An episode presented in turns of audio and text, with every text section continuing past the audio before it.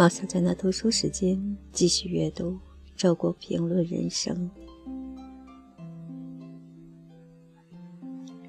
四，困惑与精神生活。中国盲文出版社两种散文集的序。我喜欢想人生的问题。所谓喜欢想，并不是刻意去想，而是问题自己找上来，躲也躲不掉。我对人生有太多的困惑，归结起来，无非两大类。借用佛家的话说，便是色与空。色代表情感的困惑，包括爱与孤独、男人与女人、欲与情、爱情与婚姻这一类问题；空代表生命意义的困惑，包括生与死、幸福与苦难、肉体与灵魂、世俗与神圣这一类问题。这两类问题想来想去，到头来还是困惑。想不出一个清楚的结论。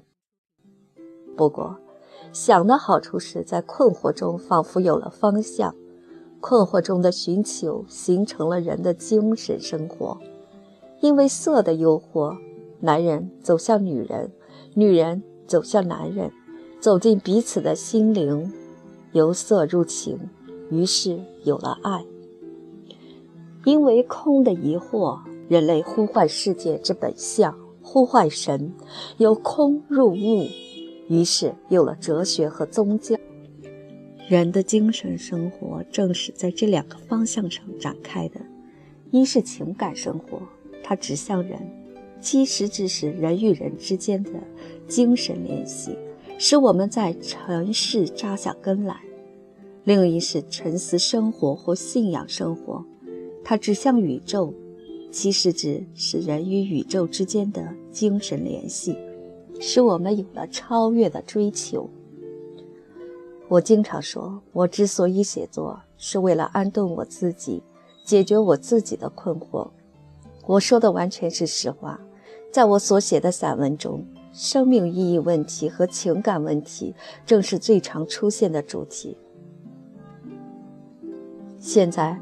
中国盲文出版社约我选编两个散文集，分别汇集我的哲理散文和真情散文。我觉得其思路与我的写作路数恰好相符，便欣然同意。在汉文版之后，出版社还将出版音像版和盲文版，那更是我所期待的。我一直相信，盲人有更单纯的心灵，生活在一个。